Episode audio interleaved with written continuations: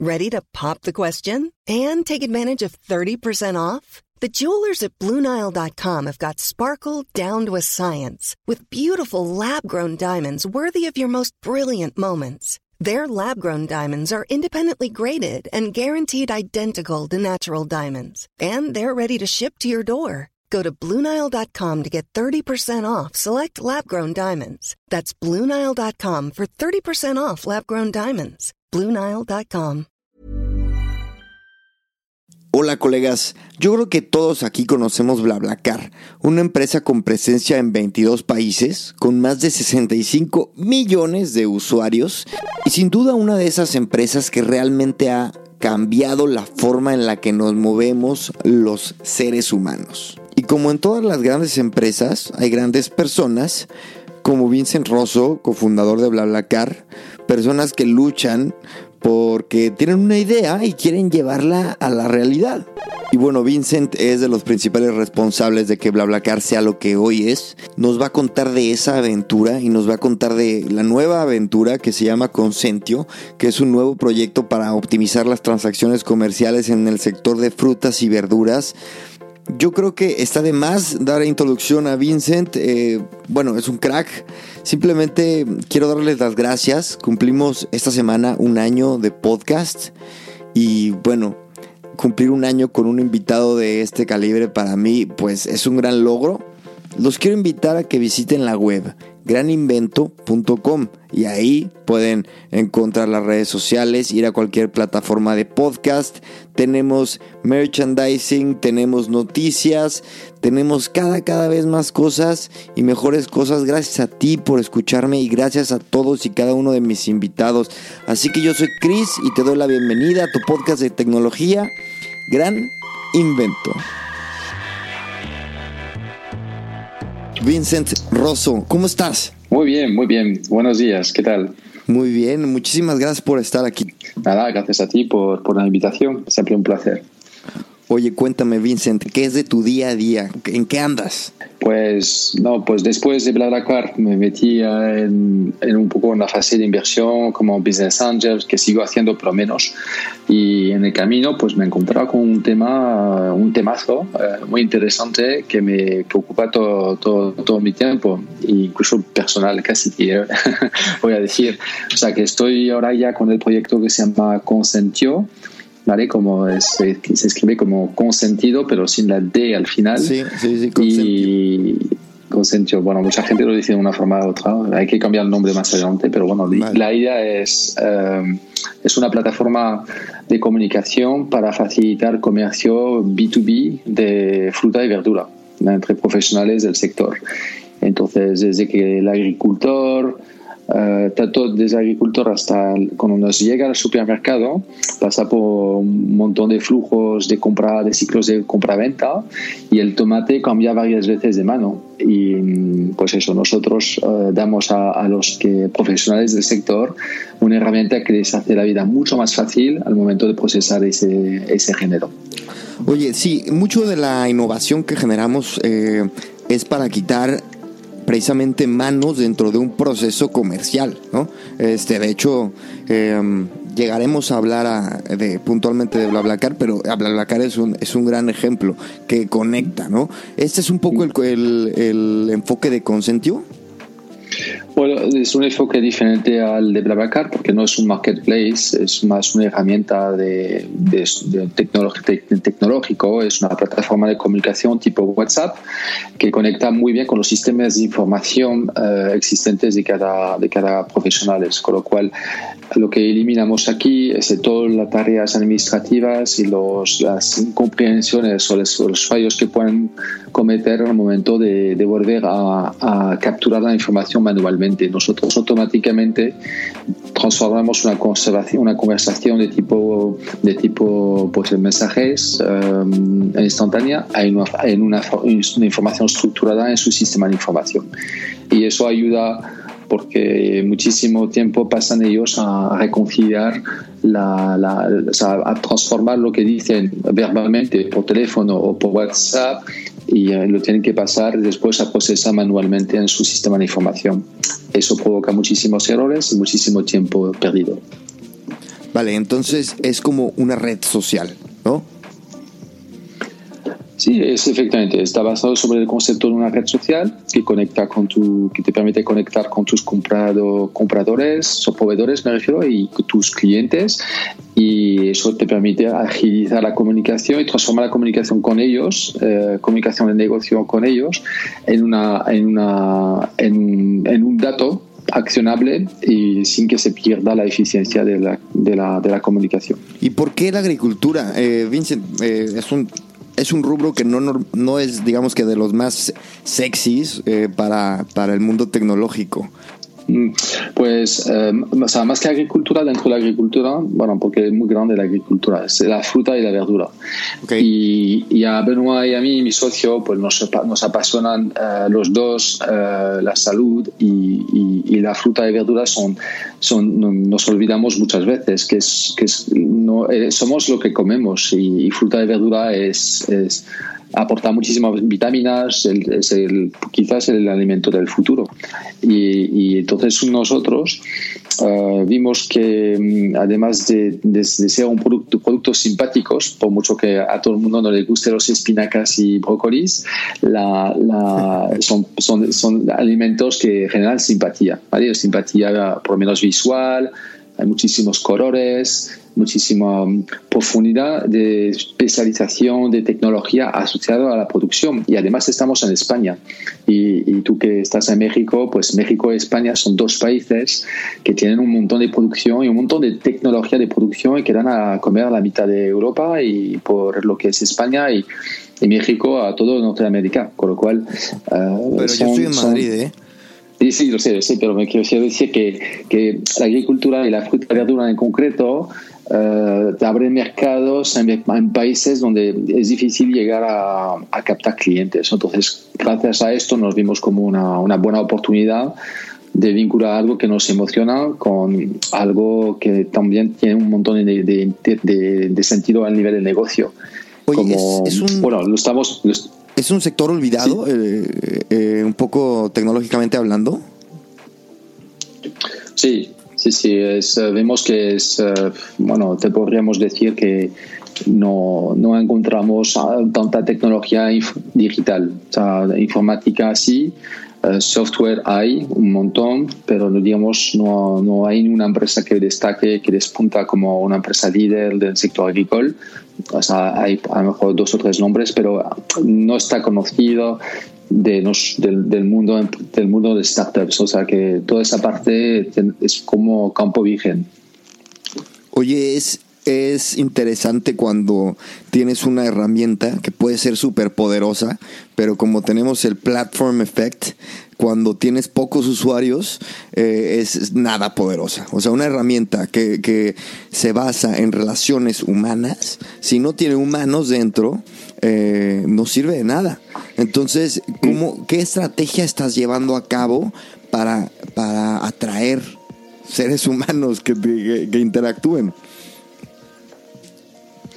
Pues mucho más de lo que imaginamos al principio y tirando hacia una afinidad que, que, conecta también con, con particular, particulares que, no era el objetivo inicial, pero particulares que dicen, ah, pues mira, a mí también me interesaría comprar directamente al productor, eh, o, o, sea, porque me, me, le conozco, sé que sus productos son buenos, y entonces esto hace que que, bueno, eh, como vamos descubriendo, vamos descubriendo y vemos cosas que, que, no habíamos previsto, pero digamos en términos de estrategia, eh, yo creo que ese sector que ha sido desatendido está con ganas de, de estar conectado, está con ganas de, de, de hacer cosas con el, mundo, dentro del mundo digital, ¿vale?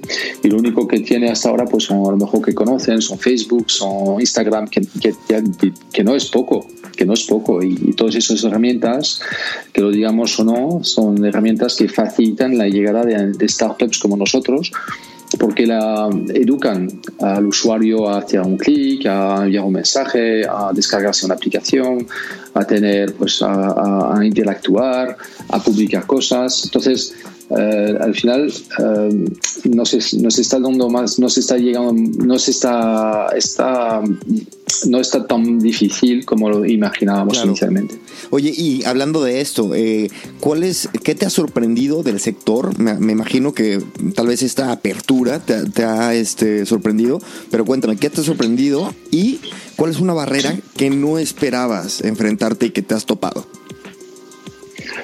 Lo que me ha sorprendido, primero, uh, primero que la tecnología, nos, o sea, pensamos que cuando venimos del mundo digital, que traemos tecnología y que los que no son digitales no, no, no traen tecnología. No es lo que todo el mundo piensa, pero es un poco en nuestro, nuestra, nuestra torre de, de, marfil, ¿no? Estamos ahí pensando así, ay, pues no estás en Facebook, no, no, no estás, no, estás no estás conectado, no, estás, no, eres tecnológico, pero te das cuenta que el sector agrícola tiene una cantidad de tecnología para producir cosas, que, para producir productos que comemos todos los días, que es alucinante, desde las semillas, desde los abonos, desde la, la, el riego, desde la monitorización de riego, desde el control de temperaturas, de los drones que están llegando como, con muchísima fuerza.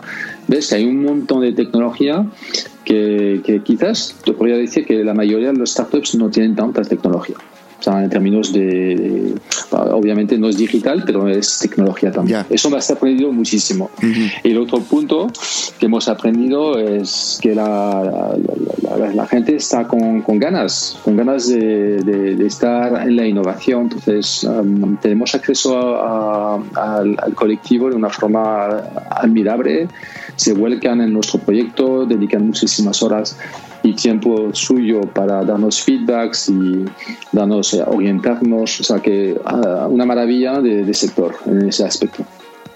Ok, ¿y barreras? Sí, bueno, barreras, no tanto barreras de, del sector, sino o sea, nosotros el reto es, y el reto de las startups es siempre encontrar una, una user experience, una UX que esté adaptada al colectivo que, que, con, qué, con quién estás eh, tratando. ¿no? Entonces, la, la, dificultad más que barreras es llegar a hacer un producto que ellos puedan entender fácilmente y puedan usar fácilmente. Bueno, pues eso es muy difícil porque no estamos hablando de alguien que está, que está en una oficina, no estamos hablando de alguien que trabaja con las manos a veces y que la tiene como ah, que no tiene el mismo pulso con el dedo, con lo que es la pantalla, la interactividad, hay cosas que, que, entendemos que nosotros que, que, impactan un montón sobre el, desarrollo propio del producto. Oye, ¿y cuánto tiempo llevas con Consentio y de cuántos es tu equipo y en qué etapa crees que estás? O sea, infancia.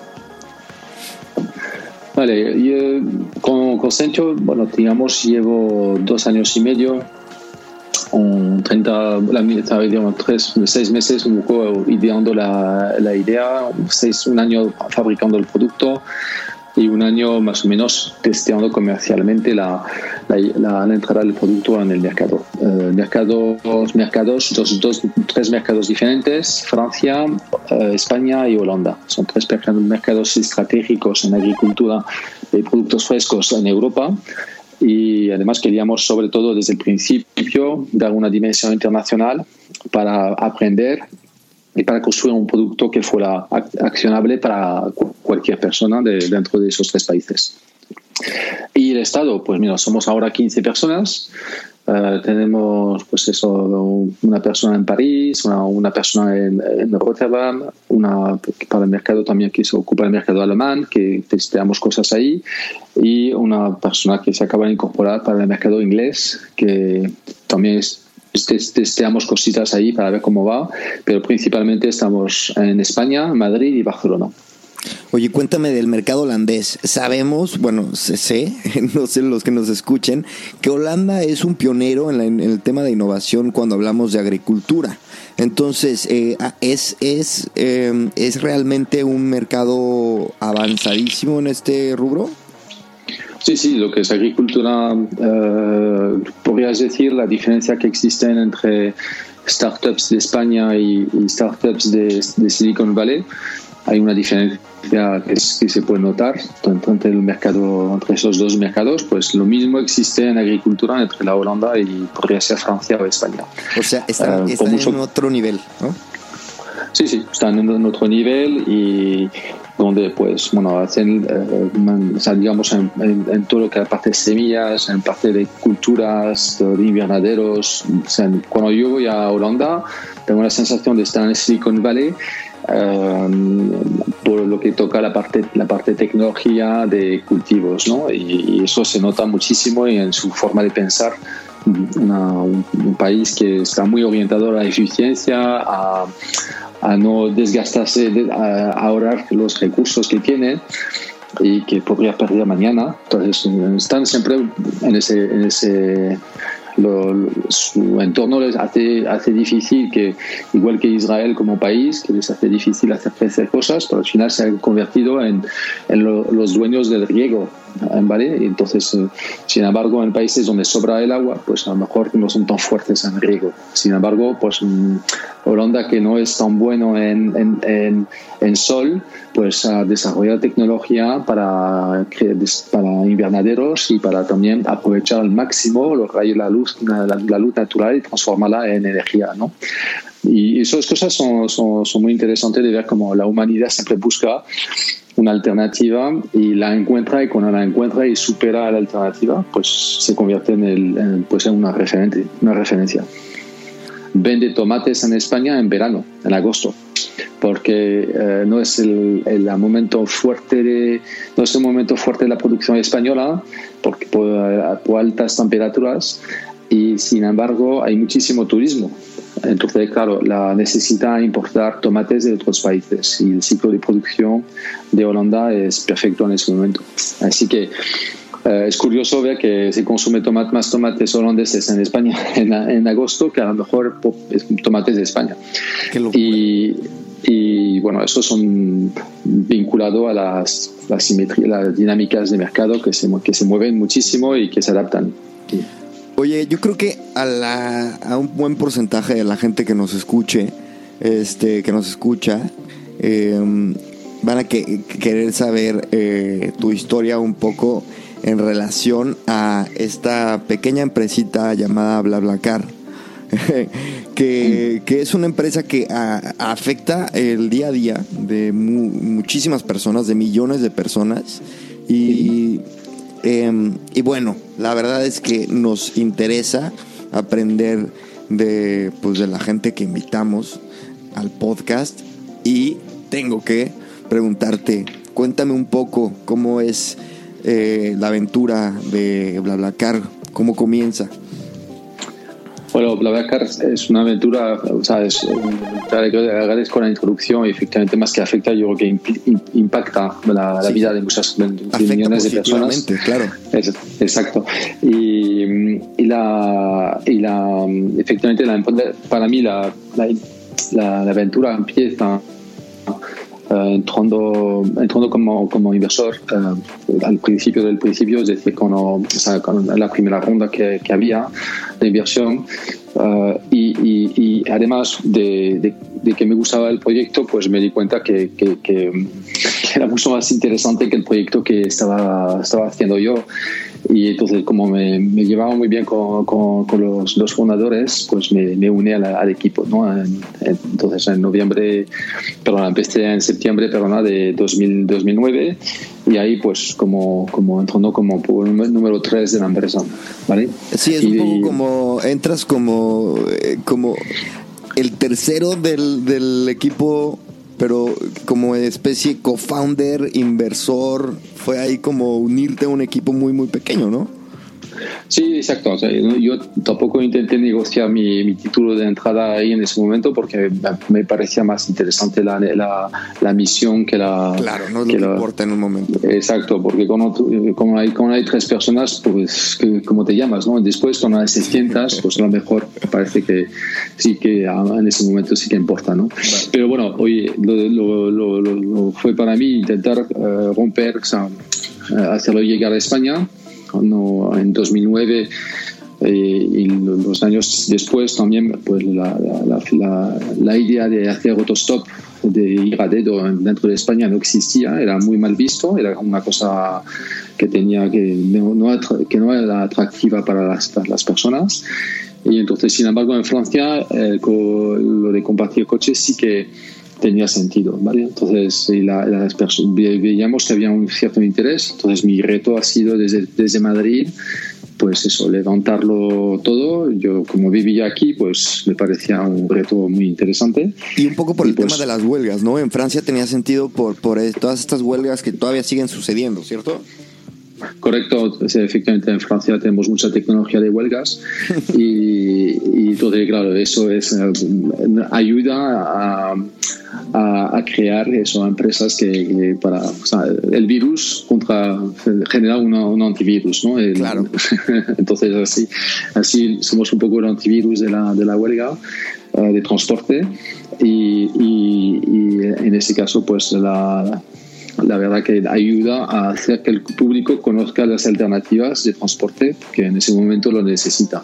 ¿Vale? Claro, para los que no, no, igual no entendieron lo de las huelgas por falta de contexto, en Francia hay muchas huelgas de transportistas, de, de transportes, este, ferrocarriles, metro, etcétera, ¿cierto? Eh, entonces la gente no se puede mover, entonces BlaBlaCar surge como un pain reliever de, este problema. Y entonces en España, ¿cómo empiezas a, a, a, poner las semillas? Pues empiezo yo poniendo mi primer, yo siendo el primer usuario de España y mi coche el primer coche. Eh, entonces eso, eh, después intento liar a todos mis amigos, contactos particulares y tal y familiares ¿eh? para que lo intenten hacer y, me doy cuenta que nadie me, sigue la corriente, nada, están todos ahí como, bueno, me hacen un favor, crean un perfil, pero no, no, no, no lo usan. Entonces, entonces poco, poco a poco ha sido pues eh, publicar, o sea, como decir, siendo, eh, buscando un poco la la, dentro de lo que es la red internet, la forma de publicitar sobre el producto, sobre, sobre BlaBlaCar, porque tenía en ese momento no tenía presupuesto de marketing, no tenía solo era tenía mis dos manos y mi cabeza, con lo cual, eh, mismo que los israelitas buscan agua para, para crecer cosas en, en, su desierto, pues yo tenía que buscar eh, abono intelectual y forma de, encontrar pues usuarios que podrían ser que podrían estar eh, que se podían apuntar no entonces eso fue toda la dificultad y entonces empecé a comunicar mm, en la prensa cuando veía que podía encajar mensajes sabes como por ejemplo las salidas de Semana Santa o cuando la gasolina, la gasolina sube cosas así como temas que que donde veía afinidad, que podría ser afina al, al hecho de aliviar el bolsillo también, eh, pues todo eso hace que, bueno, poco a poco, publicando, haciendo publicaciones en periódicos, periódicos eh, cosas así, pues me da, me da un poco de presencia. Y aparte de esto, en, las en redes sociales, como el principio de Facebook, en aquel momento, pues mira, aproveché de que Facebook eh, pues estaba creciendo para, para dentro de ese crecimiento pues vincular eh, un montón de mensajes intentar buscar eh, a usuarios que, que lo usen Claro, mucha, mucha gente cuando piensa en co-founders que ahora tienen un cierto reconocimiento y éxito, piensan que este, en glamour, dinero y lujos, pero este, la realidad es que hay que ser muy creativos y a veces este, ser totalmente, digamos que, que poco, poco tecnológico. O sea, a veces lo mejor que puedes hacer es hacer un grupo de, de Facebook y poner a eh, no sé, eh, eh, viajes de Madrid a Barcelona, este, ¿cuál fue? Cuéntanos algún ejemplo de algo muy que se puede sonar muy simple, pero que te dio resultados. Sí, una cosa muy, muy llamativa es, por ejemplo, en Madrid tenemos lo que en la, la, la, la, la 6, la carretera de, de La Coruña, tenemos hay un busbao, ¿vale? El busbao es un sitio donde podemos ir, o sea, si hay un vehículo con más de dos personas, eh, por la mañana para bajar a Madrid, pues está habilitado y solo pueden entrar ahí esos coches con alta ocupación. Y a la vuelta por la, por la tarde, tarde-noche, pues está abierto desde Madrid hacia afuera para esos vehículos. Entonces, eh, hay control de policía eh, para evitar que y multan bastante bastante caro. Si uno que tiene solo si un uso individual del coche lo multan no sé si son 300 o 600 euros eh, para y claro, todos los días hay policía haciendo controles no pues había alguien que sabía que, que pillaron con un, un, manequín inflable sabes hinchable. Entonces, entonces claro, la, salieron, las, salieron en las noticias y yo aproveché esa noticia para decir, hacer un post en Facebook que decía, mira, pues con Babacara eso no te pasaría. Porque, claro, lo de... entonces, esas cosas fueron súper viral, un montón de retweets, de tweets de por todos lados, y en ese momento, pues ya es una forma de, de hacer, hacer, darte a conocer, ¿sabes?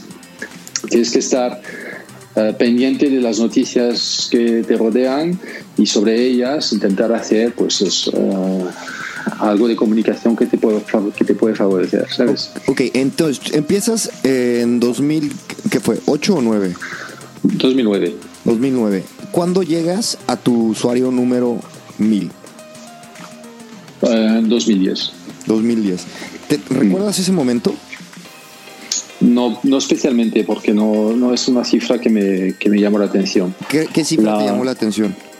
La de 25.000, que fueron dos años. Fue? Cuéntanos. Sí, porque o sea, como en, en España había otro, otra plataforma que, que, que entonces, eso es que tenía más recursos y más personas. Entonces estaban ellos eh, de, de, desarrollaban, se, desarrollaban más, más rápidamente que yo, porque por, por, lógica, ¿no? Entonces yo tenía ganas de, de, ir detrás de ellos y de superarles, ¿no? Y, entonces como miraba y vigilaba como cuántos usuarios tenían, pues me di cuenta uh, cuando empecé a pasar el umbral, es cuando les pasé delante, es cuando, como a la, la, cifra de 25.000, ¿vale? O sea, que pase la, la cifra de 25.000 antes que ellos. Porque okay antes no me, no me importaba nada, solo que tenía la mirada en, en pasar delante de mi competidor.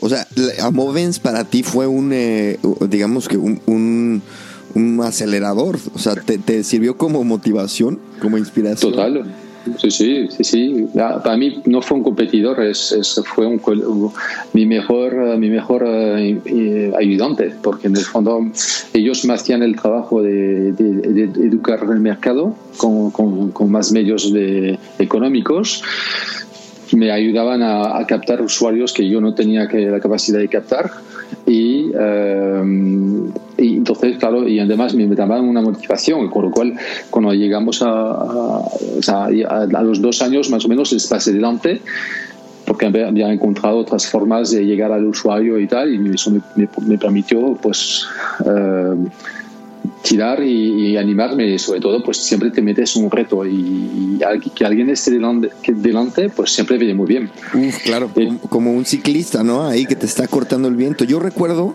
eh, que en 2010 yo estudié aquí hace hace 10 años en 2010 y estaba en la universidad en la Europea de Madrid y me y nos hicieron un ejercicio que el que ganara era, era un ejercicio para hacer un spot para Amovens y el que ganara le daban unas prácticas en Amovens.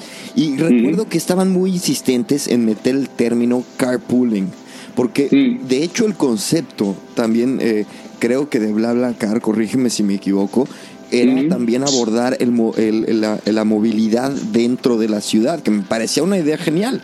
Este, Entonces se esforzaron mucho en, en, en introducir el concepto y, y, en realidad lo que funcionó fue la movilidad en carreteras, ¿no?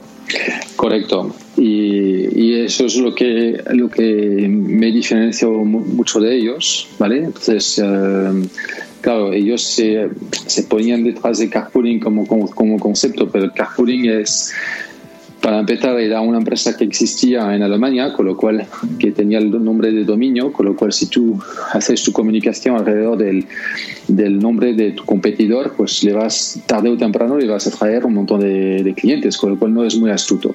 Claro. Y, y por otro lado, el carpooling se refería también a un concepto que, los, que se usa en Norteamérica, en Estados Unidos, eh, y que asocia muchísimo los tráficos de corta distancia. ¿vale? Entonces, la corta distancia tiene un montón de ventajas porque hay muchísimas personas que lo pueden entender, que hay muchísimo, un mercado muchísimo más grande, pero sin embargo eh, el, el, pain, el, el, pain asociado al carpooling, que es la corta distancia, pues obliga realmente a un montón de esfuerzos para poco, poco, poco retorno pocos retornos. Es decir, igual tienes que esperar 15 minutos, igual te tienes que desviar para recoger a una persona que te va a compensar gastos entre 1 y 2 euros.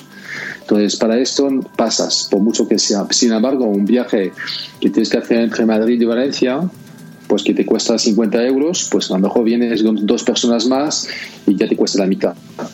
Y el reward eh, económico es mayor. Entonces, eh, y además no es tanta, tanta molestia. Entonces ahí, hemos encontrado en la, los, coches compartidos o viajes compartidos en, carretera, hemos encontrado un sweet spot mucho más eficiente. Claro.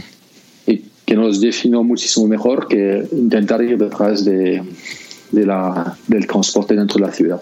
Oye, me encanta. Que de hecho, hoy en día. Perdón, dime, dime.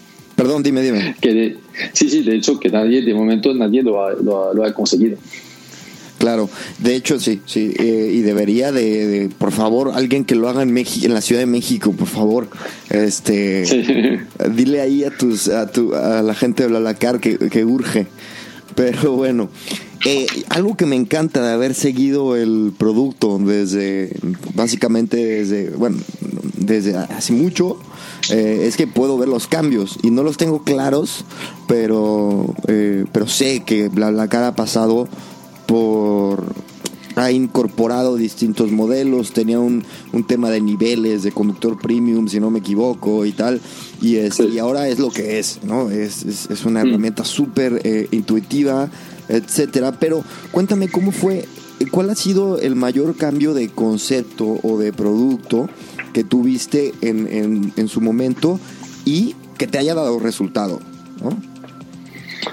Sí, bueno, el, el, cambio principal es que uh, nosotros, y muy poca gente lo sabe, que, que, que empezamos Blablacar también como, como una plataforma de B2B.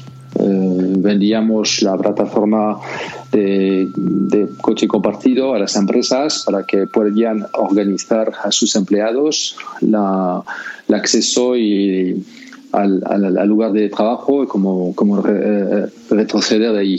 Lo mismo hicimos con Carrefour, los puntos de compras de IKEA, por ejemplo, con clientes así que necesitaban tener, eh, pues maximizar el viaje de, de, alguien que tenía una furgoneta para ir a, IKEA, bueno, cosas así que, que en cierto modo pues interesó mucho a esas empresas en su momento, lo transformó, transformaron en una operación de marketing Um, y uh, quedaban muy pocos resultados porque, bueno, por la gente tenía sus costumbres, si hablamos de hace más de, más de 10 años, uh, no, no, todo el mundo pensaba en el uso del vehículo de esa forma como ahora, ¿vale? Entonces, nosotros nos dio recursos económicos y nos, nos ayudó a, a publicitar el tema, pero no, no es una cosa que tuvimos que abandonar. Y que no es escalable. No es, exacto. Entonces, eh, fue necesario porque nos dio sostenibilidad económica, pero no fue eh, pues útil realmente y, operativo de, una como, como lo es ahora en B2C. Oye, eh, me llama la atención que las startups salen, ahora mismo las startups salen al mercado y desde que salen en la versión beta ya tienen su plan para cobrarte, ¿no? El, premium y tal. Esto antes no era así, o sea, era como, brother, eh, gana usuarios, gana eh, credibilidad y después ya ves cómo me cobras y cuándo me cobras y cuánto me cobras. Entonces, cuéntanos un poquito esa, esa aventura, cómo fue en, BlaBlaCar. Bueno, lo, lo, primero, efectivamente, eh, monetizar es importante porque si no, no se puede sostener. Mucha gente piensa que porque hay una aplicación detrás no hay nadie, ¿no? O sea, ahora mismo hay más de 600 personas detrás de, de Blablacar para los, los 20 países donde estamos eh, y nadie se imagina que hay tanta gente detrás para hacer funcionar todo esto, ¿no? Pero sí que es necesario. A nivel tecnológico hay más de 100 personas. Eh, a nivel de soporte a usuarios hay más de 100 personas. Y la gente no es consciente de esto, con lo cual cuando se quejan porque cobras una comisión de un euro o unos 50, pues que Creo que ya son tres, ¿eh? Ya son tres.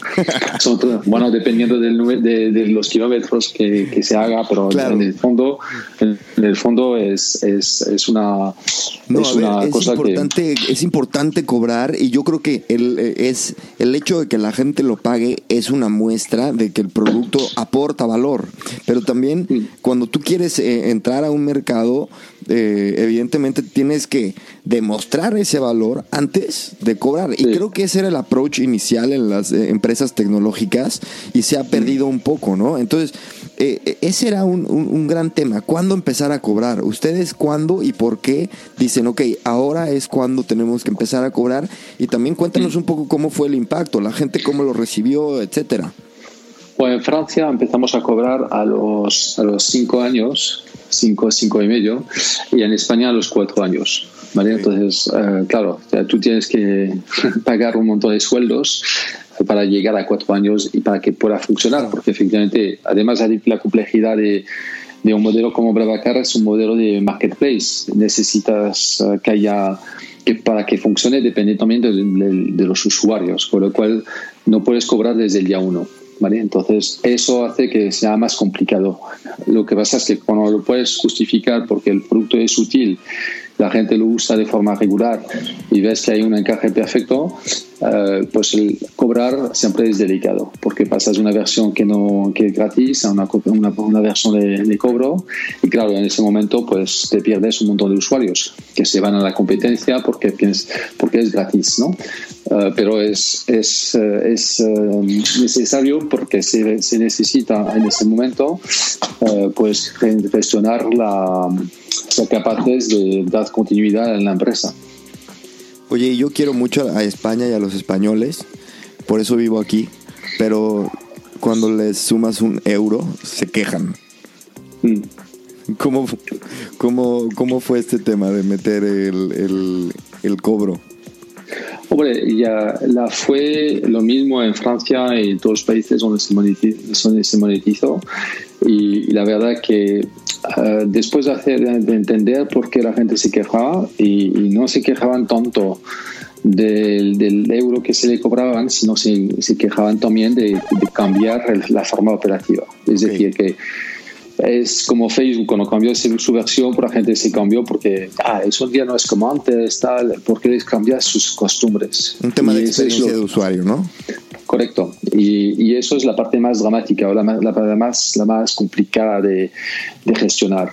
La económica, efectivamente, pues, o sea, siempre se te pueden quejar porque te cobras un poco más, un poco menos, pero en el fondo pues no se dan cuenta del de, dinero que ahorran en comparación con un transporte alternativo y eso es eso es la, la gran diferencia que a veces bueno las personas pierden de la pierden su la, perspectiva. Es lo mismo que Amazon Amazon Amazon Prime pues bueno pagas una cuota para, para tenerlo y, pero si te ahorras un montón de desplazamientos a lo mejor a puntuales para con en gasolina y tiempo y la, la gente no, no, valora ese, el tiempo que, que, su tiempo muchas veces y, eso es es un cambio de mentalidad y poco a poco yo creo que esos servicios se van a ver justificados mira con el COVID la claro. situación pues ahora mismo se justifica aún más porque no solo que no valoramos nuestro tiempo sino que ahora valoramos un montón uh, el hecho de que nos puedan atender desde nuestra casa. Interesante. Oye, y mira, México, por ejemplo, es un, es un país que todavía eh, no se cobran, si no me equivoco. Eh, la última vez que estuve por allá intenté intenté hacer un viaje y, y no, no, no cobraban. Al final no lo hice, pero eh, Cuéntanos un poco estas diferencias entre los países eh, en los que están, algunas diferencias notables que nos quisieras este, compartir y también en relación tal, vez al cobro o, qué tan receptivo este es el mexicano o el brasileño, si no me equivoco, también al, tema de, de la adopción de nuevas tecnologías. Cuéntanos esa aventura. Sí, la, los países son, bueno, tienen regulaciones diferentes, entonces eh, nos, tenemos que adaptar a las regulaciones que, y, tenemos a lo mejor que buscar un modelo de negocio adaptado a esa regulación. Entonces, em, también para cobrar necesitas, en el caso de BlaBlaCar, necesitas un, un, volumen, una masa crítica, porque al final necesitas que la, la, plataforma funcione, que haya un mínimo de, de, operaciones como para justificar el coste de, de, poner una plataforma de pago, porque son, por mucho que se, que se trata de cobrar, eh, cobrar cuesta dinero. O sea, lo, tienes que, lo tienes que implementar y, y hacer funcionar. ¿no? Y entonces, y sobre todo cuando tratas con millones de personas, pues la, los costes de infraestructuras y del producto son, o sea, por mucho que haya más recursos dentro de la empresa, necesita pasar por sus pasos de procesos de calidad, de definición correcta, de pruebas, y eso es un, es un coste. Entonces, no se hacen eh, de, un día, de un día al otro, se planifican y se piensan muy bien. Entonces, ahora mismo por eso hay mercados que no están monetizados por, por, por, por muchísimos parámetros que incluso no, están, no son de mi conocimiento porque ya no estoy, estoy un poco descolgado de esa parte de, de BlaBlaCar. Claro. Oye, mira, BlaBlaCar considero que es una, eh, es una tecnología, eh, vamos, es una herramienta disruptiva porque sí cambia el comportamiento de, una industria, ¿no? Eh, así como Uber tiene, es, evidentemente ha sido súper disruptiva y se ha metido en mil batallas legales, eh, BlaBlaCar no es la excepción, ¿no? Y es esta eterna, eterno debate entre la innovación y el perseverar y el proteger trabajos, ¿no? Eh, ¿Qué es mejor para, para una sociedad? Entonces cuéntanos un poquito el, el conflicto que, que, tuvo que vivir en su momento o si lo sigue viviendo este BlaBlaCar en relación a, a estos cambios y, y temas legales. La, la, las pegas que hemos tenido están bastante vinculadas también a, a la llegada de Uber que, que, llegó, bueno, en España, por ejemplo, llegó un poco más tarde que BlaBlaCar. Um, y, obviamente la forma de llegar de Uber en España fue muy agresiva. Entonces, claro, lo, el, sector tradicional y uh, existente no asimiló, asimiló. Y además Uber usó la misma taxonomía de comunicación que nosotros. Entonces, claro, pues compartir coche. Entonces, ah, no compartir coche es un sistema de taxi, no es una. entonces, no, no, nada que ver, no tiene nada que ver. Claro, y entonces, claro, fue muy poco elegante por su parte de, meterse, de meterse en, comunicar sobre algo que tenía éxito en España en ese momento como para justificar la llegada, porque sabían que iba, que iba a ser un problema. Pero entonces nos, nos han arrastrado a, a, toda la polémica que ellos habían generado y eh, entonces nos han, nos han la gente, nos han, a la gente que no conocía BlaBlaCar, decía en ese momento, podríamos decir que la, la, la, otra mitad de España más o menos no había escuchado nunca hablar de BlaBlaCar, o poco, o si lo había escuchado, pues no sabía muy bien lo que era. Entonces, claro, no tuvimos que defender no solo eh, de cara a la administración pública, explicando por qué nuestro modelo era, era legal, era diferente, y que no teníamos nada que, nada que ver con Uber.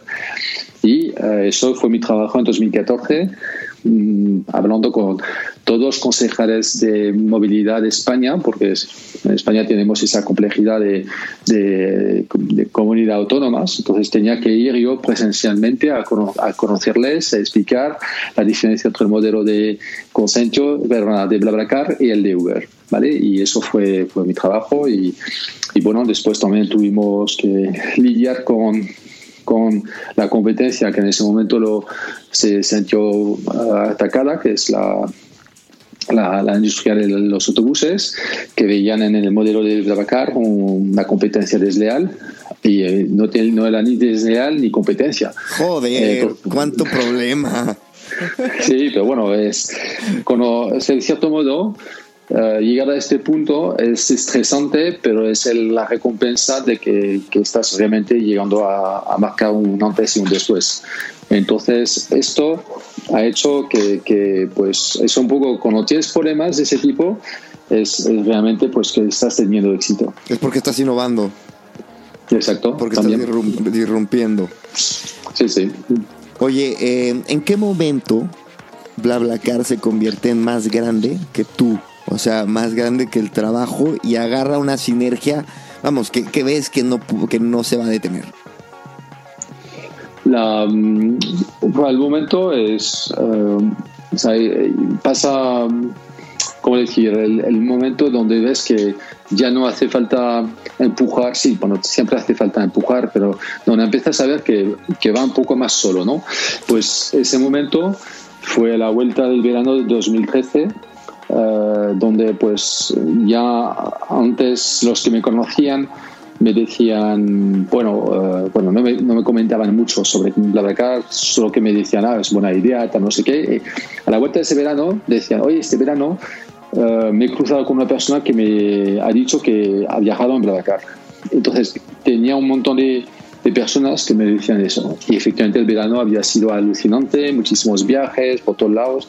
Y entonces, claro, a partir de ese momento fue un poco el tipping, el tipping point de punto de inflexión para que, donde empezó, empezó a, salir un poco del agua el, trabajo de, que habíamos sembrado. Genial. Oye, una pregunta eh, que a, a, mí me interesa mucho y a, muchos eh, es de las preguntas que más les importa que haga. Tú tienes un equipo, bueno, cuando dejaste BlaBlaCar, eh, eh, 600 personas, si no me equivoco, ¿no? Y cuando empezaste eran dos, dos y tú. Entonces, construiste un equipo y tuvo que haber sido un buen equipo. ¿Qué buscas en esa gente? Cuando buscas un. Bueno, eh, la verdad que cuando empiezas un equipo, después es de proporcional también a, la, a lo que llevas construido. Eh, ser proporcional. O sea, los talentos que, te, que se acercan a ti son siempre personas que, bueno, pues que se interesan en el tema que, te, que estás moviendo o, en caso de, de Brevacar, porque era una visión muy, muy, muy chula, muy, muy idealista, muy de, de, de, hacer, aportar disrupción lo que es la, la, movilidad. Entonces, claro, lo que realmente puedes ofrecer a, las personas que se juntan a ti son, es, esa, compartir la visión, ¿sabes? De, no del año que viene, sino de dentro de 10 años eh, nos damos la vuelta y queremos ser, nos, queremos sentir orgullosos de haber, de haber impactado de una forma, ¿no?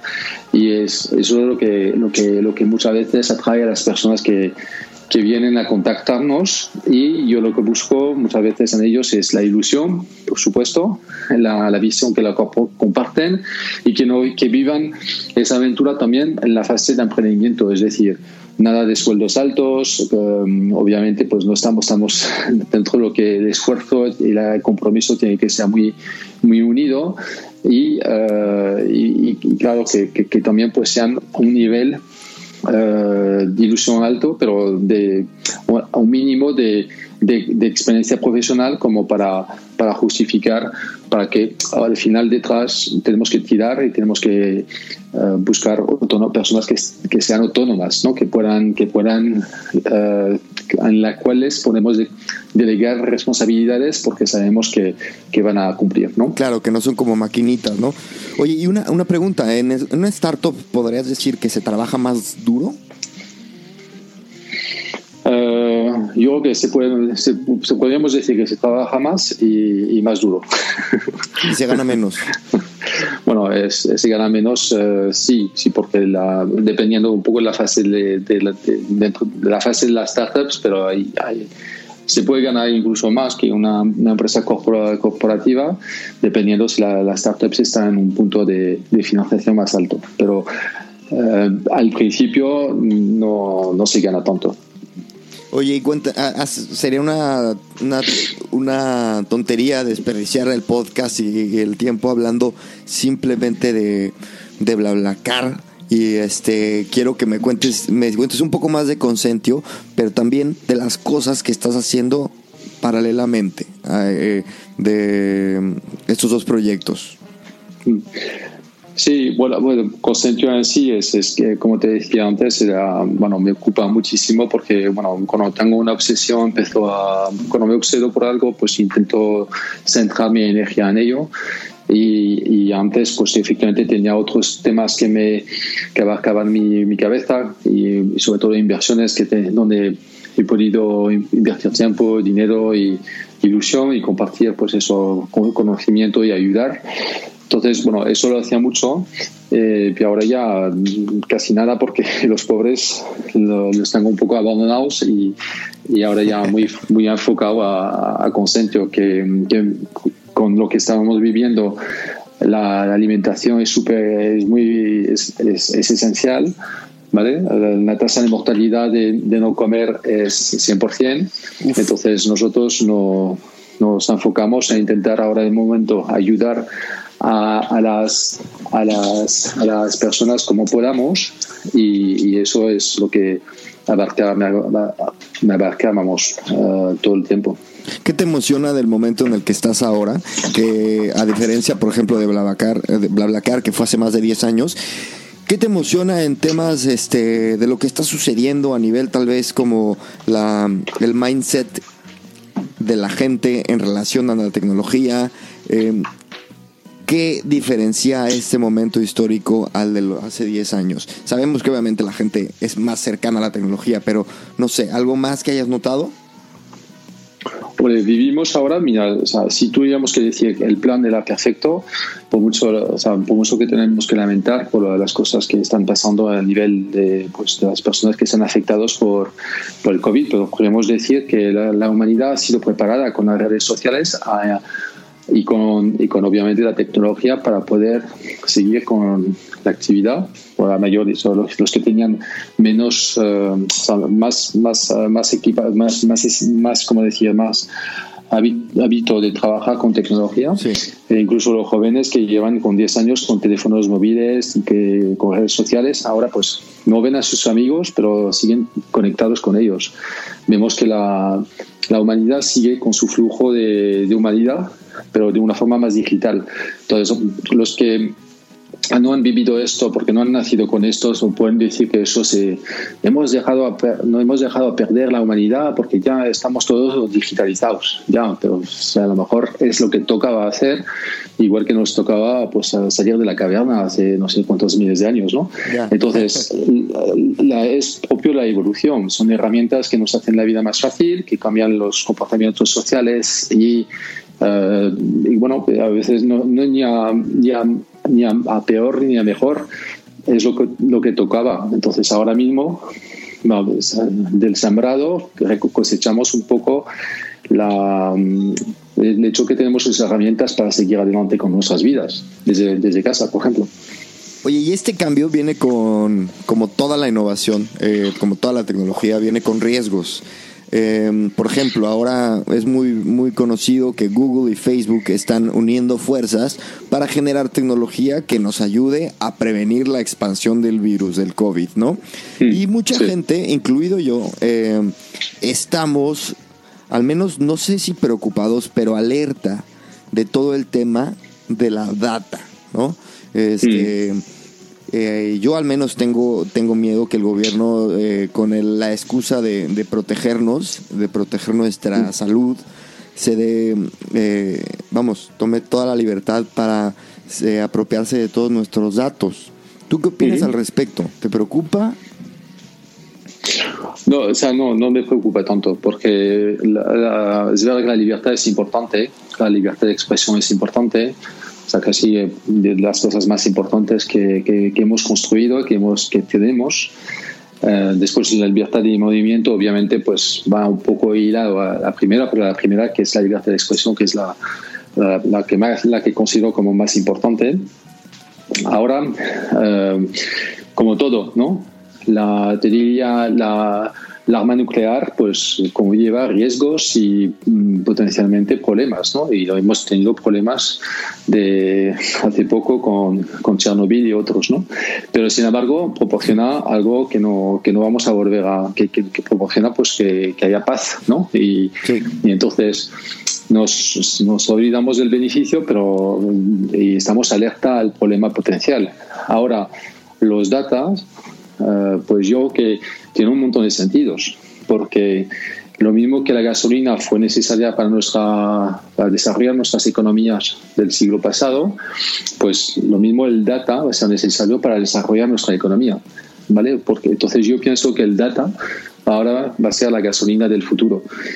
Ya lo es, pero lo será más adelante. Y claro, nuestra libertad eh, en el fondo, si tú lo piensas así, dices, bueno, pues voy a, van a saber un poco más de mí. Ya, pero eh, si te dan servicios que te mejoran tu vida, eh, gracias a, o que te pueden dar, por ejemplo, 20 años más de vida, porque compartes datos de tu salud con todos los demás, pues a lo mejor es un chequete que, que todo el mundo quiere firmar. Entonces, el, el, beneficio puede ser enorme y el, obviamente el riesgo asociado a ello nos va a preocupar y tendremos que poner foco a la preocupación, pero no olvidamos que del beneficio que nos va a traer. Totalmente de acuerdo. Yo también estoy en la parte optimista de, de, dentro de este debate. Creo que eh, al final eh, confío en que nos va a traer mejores cosas eh, que, que, que, malas, ¿no? Pero lo que es real es que, por ejemplo, con, los grandes cuatro, Google, Amazon, Facebook y eh, Apple, em, y con esta, e, esta, vamos, como concentración de tanto poder y, tecnología, em, está, está también frenando hasta cierto punto el, nacimiento de nuevas empresas, ¿no? Y la distribución de, la riqueza y la innovación. Eh, ¿Tú crees que se tendría que hacer algo eh, en relación a, estas cuatro grandes? Pues cuando, tiene, cuando algo es grande, enorme, o, y entonces da miedo, y obviamente con lo que nos pasó a nosotros en Blablacar, cuando empiezas a tener problemas es porque estás demasiado grande tienes demasiado éxito y este éxito impacta o molesta al, establishment, ¿no? Lo que está, lo que existe. Entonces cambia, disrumpe. Entonces esto obviamente pues molesta y en el caso de Google, Facebook, pues obviamente pues ya está, ha, pasado más que molestar, están ya intentando buscar alternativa como para, para reducir su, su poder. Em, bueno, pues yo creo que es normal que pasen, que, que, estemos en esa fase de cuestionar, cuestionarlo, ¿no? Eh, ahora también Facebook, Google y todas las empresas reinvierten un montón de dinero en adquisiciones de startups y alimentan también a, favorecer que haya aspiraciones y voluntad o creatividad de un montón de ecosistemas que, quieren estar absorbidos por Facebook o por Google. ¿no? Entonces esto es también bastante positivo. Eh, yo, yo creo que no hay que verlo siempre por solo un, un lado de la moneda y lo mismo que te diría que la tecnología, como está pasando con, con Tesla, pues gracias a, quizás efectivamente ese dinero y esa cultura tecnológica digital, pues hemos pues, podido llegar a construir coches eh, que, que, van a, como en el caso de Tesla, que van a ser eléctricos, que son digitales, con un montón de, un montón de software. Hemos podido llegar a construir cosas como lanzar cohetes de una forma totalmente innovadora. Y eso, eh, pues, es gracias a, dinero, dinero privado que viene de esas empresas tecnológicas. Y, no ha sido de fondos públicos eh, y no ha sido no salen de la NASA no salen de, esos sitios. Claro. o sea quiero decir que eh, ya lo puedes criticar pero al final también el beneficio asociado a lo que está pasando pues es bastante positivo. Sí y este por ejemplo sacas el tema de Tesla. Tesla ha sido definitivamente eh, un, un, motor para que la industria automovilística se ponga las pilas, ¿no? Y, y se ponga a innovar y etcétera. Pero, ¿qué hubiera pasado si, si Tesla lo hubiera comprado, por ejemplo, Ford, ¿no? En algún momento antes de empezar a impactar este antes de, empezar a impactar realmente a, la industria. Entonces, creo que ahí sí hubiera afectado a la innovación. Entonces, me pregunto, la adquisición em, no frena la innovación eh, hasta, cierto punto. ¿Tendría que ser esto regulado? ¿Qué opinas? Bueno, supongo que, yo sin tener datos eh, reales, pero estoy seguro que los cárteles de, de, los, de las empresas potentes del petróleo a nivel mundial han comprado un montón de patentes de, que podían dar alternativa a su fuente de energía. ¿Vale? O sea que, y, tú lo ves como una, o sea, podemos ver como un emprendimiento eh, a, la innovación, y pero, pero, es totalmente legal. Entonces, claro, la adquisición es, es obviamente pues una forma de, de, matar el, al, o es una forma de atraer, de, asimilar una, innovación, pero también efectivamente la puedes matar porque si no le das vida después, pues al final termina siendo algo que no, no, no, no va a ninguna parte. Y casos así hay un montón.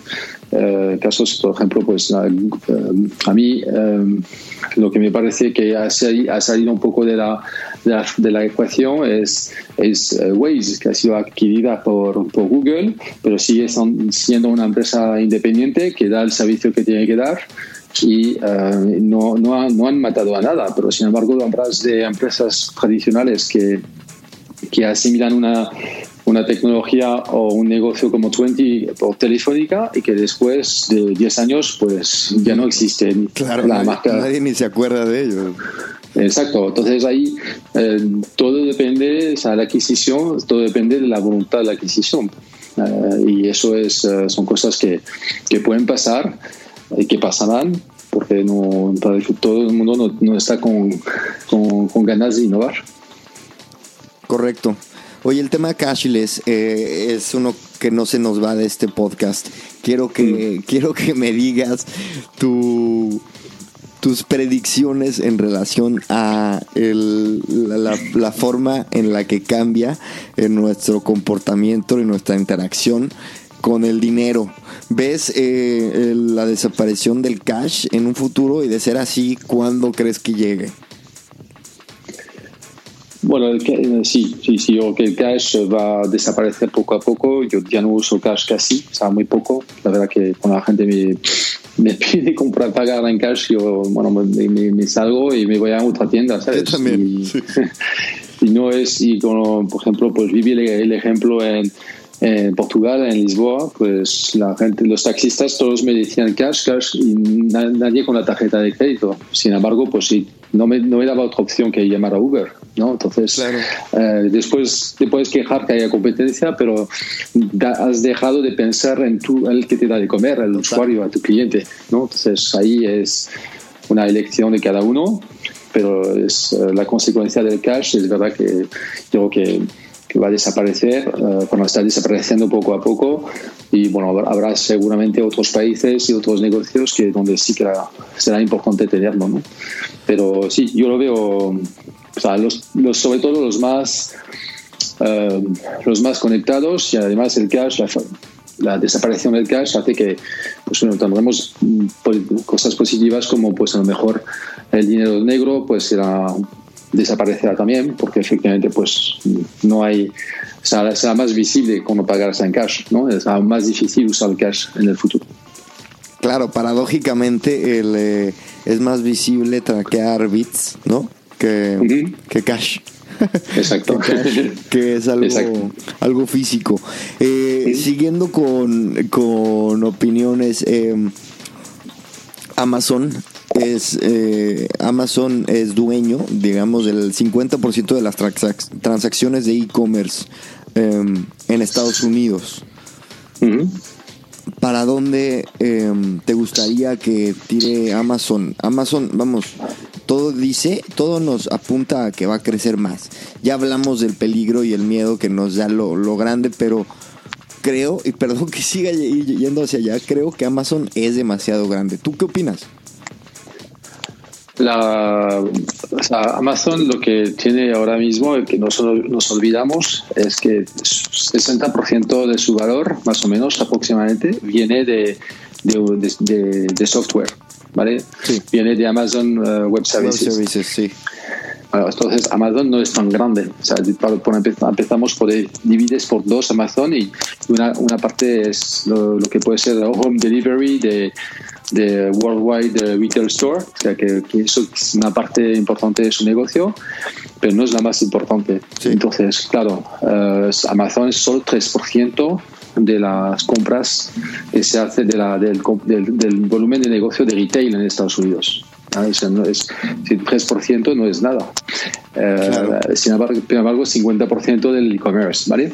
Entonces, sí, bueno, yo para mí todavía tiene camino para recoger y, y más después del COVID veremos que subió las cifras y o sea, está, por demostrar su modelo. Pero para mí también Amazon tiene un punto de mm, un techo donde el, público se va a dar cuenta que van a, el público va a pedir que el delivery ya no es, o sea, tiene que, que, tenga menos impacto negativo. Es decir, que el delivery pues eh, consume CO2, es, ayuda a la gente, es súper útil, pero no es neutro, neutro en, en, huella de carbono. Entonces, ¿cómo si, si Amazon no llega a pillar ese cambio de transformar sus procesos en, en eh, cero impacto de carbono, yo que va a tener la limitación que, que, a lo mejor el público que lo va a usar va a ser los que no le importa un bledo lo, de, lo del carbono y que o sea, están más preocupados por su, su como decías, la utilidad del servicio que por el impacto que pueda generar.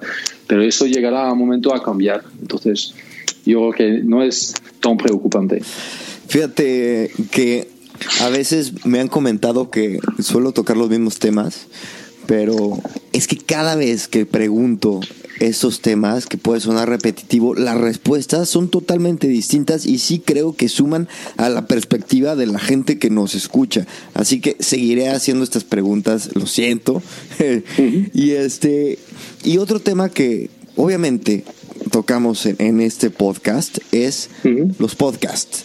¿Qué opinas de este medio de comunicación y cómo lo ves a futuro? Pues yo, yo creo que bueno está creciendo, está, se, nota se nota que cada vez hay más personas que los que, lo, que los escuchan y que los que, obviamente que personas como tú que, que dedican tiempo y esfuerzo para conseguir que haya más altavoces. Y, y, eso yo creo que es una forma alternativa de, de de, de, llegar a opiniones y construir, uh, formar a las personas que escuchan a opiniones diferentes. Y eso es muy positivo porque los medios de comunicación están muy, de cierto modo, muy atados, por mucho que lo digan en el contrario, pues muy atados a, a una línea de comunicación marcado por intereses varios. ¿no? Entonces, no tenemos toda la, la visibilidad sobre el COVID eh, por ejemplo, para dar un ejemplo, eso porque obviamente está coartado por el gobierno, no hay cosas que no nos llegan y que nos llegan por las redes sociales, ¿vale? Pues entonces yo estoy deseando escuchar podcasts y de médicos, de personal, personales, personal competentes sobre el asunto para entender un poco mejor eh, y lo que está pasando. Y de hecho, pues me dan información, no sé si verdad o falsa, pero la suma de la, información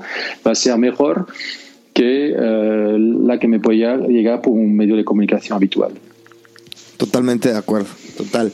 Sí, eh, da una sensación de transparencia el tema del podcasting, súper única, me parece. tres libros que nos recomiendes. A ver, eh, bueno, no, me, tengo mucho tiempo para leer, pero hay uno de los tres que, que me ha marcado últimamente, pues el, bueno, el Sapiens, que yo supongo que todo el mundo lo, lo, habrá comentado. El Homo Deus, que viene después, que me parece incluso más, más alucinante que el primero. ¿Cuál es, ese? Ah, ¿Ese cuál es? el segundo de, que ah, es el, mismo escritor, ¿no? Sí. El mismo escritor se llama Homo Deus. Okay. ¿Vale? O sea, si después de la primera, tercera, la primera parte te consigues pasarla, pues la segunda parte es alucinante. Y el tercer, el tercer libro es un libro que, que se llama ¿Por qué dormimos? ¿Por qué, porque, porque dormimos? Es un libro muy bueno que he escrito para, un investigador del sueño de Estados Unidos, 40 años estudiando el sueño, y hay muy poca literatura sobre el sueño y no, no, nos, hemos, nos hemos olvidado que es una tercera parte de nuestra vida y que tiene muchísima importancia para todo, para toda la, la, los 60% restante y que pues este señor lo, lo, lo, documenta muy bien. Me pareció, me pareció alucinante ese libro. Oye, ese comentario de que es una tercera parte de nuestra vida me parece un argumento buenísimo para empezar un startup de la mano del tema del sueño. Está buenísimo ese insight. Total, no, es, que es buena idea, es que totalmente de acuerdo contigo. Oye, y este, por último, Vincent, cuéntanos, eh, ¿qué sueños has logrado? ¿Tu sueño más grande que, has logrado? ¿Y cuál es el sueño que quieres lograr a futuro? ¿Cuál es tu sueño ahora? Pues el, sueño más grande ha sido de, poder cambiar mi vida, que era una vida de, trabajar por cuenta ajena, eh, donde mi impacto era muy limitado y, entonces no, me sentía totalmente identificado a poder eh, vivir de mi, de mi, trabajo y eh, poder montar proyectos que me apetece montar independientemente, independientemente de, de circunstancias. Es eso es como al final es un sueño que, que, yo tenía en su momento, quizás antes de ser adulto quizás, pero que he podido conseguir, conseguido lograr, ¿no? Entonces, este día me parece alucinante tener un poco más de control sobre tu propia vida profesional y hacer todos los días que trabajas en algo que te gusta, ¿no? Y no en, en algo que debes, que tienes que hacer. Entonces eso, eso para mí es alucinante. Y, y bueno, eh, yo la, el segundo que quiero lograr es, uh, el siguiente que quiero lograr es seguir haciendo esto y poder uh, tener más tiempo para ver crecer a mis hijos, mi familia, mis amigos, uh, tener una vida un poco más, o sea, no tan dedicada, pero eso de todas formas es un poco eh, difícil de lograr porque si no dedicas tanto cariño a las cosas no salen. Así que bueno, hay que buscar una, una, una, un método, hay que buscar una, un, hack. Genial, genial. Oye, y ahora sí, por último, eh, necesito que nos des un mensaje a, a, los que nos escuchan. Este, si tú tuvieras que vender este podcast en una frase, decirles, tienes que escuchar Gran Invento, o al menos tu capítulo, ¿Por qué? En una frase. Eh, porque pienso que eh, emprender eh, es, no da más alternativa que mirar a las cosas positivas de la vida. Y, entonces al final se convierte en un hábito y, eso es, bueno, es la forma de, de tirar adelante y construir el futuro que queremos. Genial. No, es quizás una frase más larga, pero... No, bueno, pero hay que hacerlo resumido. El, marketing este, tiene que ser concreto. Sí. Ah, el pues, marketing, o sea, eh, vale. Eh, eh, entonces, la frase sería, pues, em, emprender consiste en lograr siempre el, lado más positivo de la vida. Total, total. Vincent, muchísimas gracias por este, por tu tiempo por dedicarnos esta, esta hora y, veinte de entrevista y pues te auguro muchísimo éxito. Sé que vas a romperla con, con Sentio y gracias. Nada, gracias a ti. Muchas gracias a tu labor, eh, lo que haces y que, que, que, que, haya más audición y más gente que vayan a, a tu programa y que no, que nos podamos ver algún día de estos, después del COVID. Que vaya bien a todos y mucho, mucha salud. Venga, muchas gracias Vincent, gracias a todos. Chao. Gracias.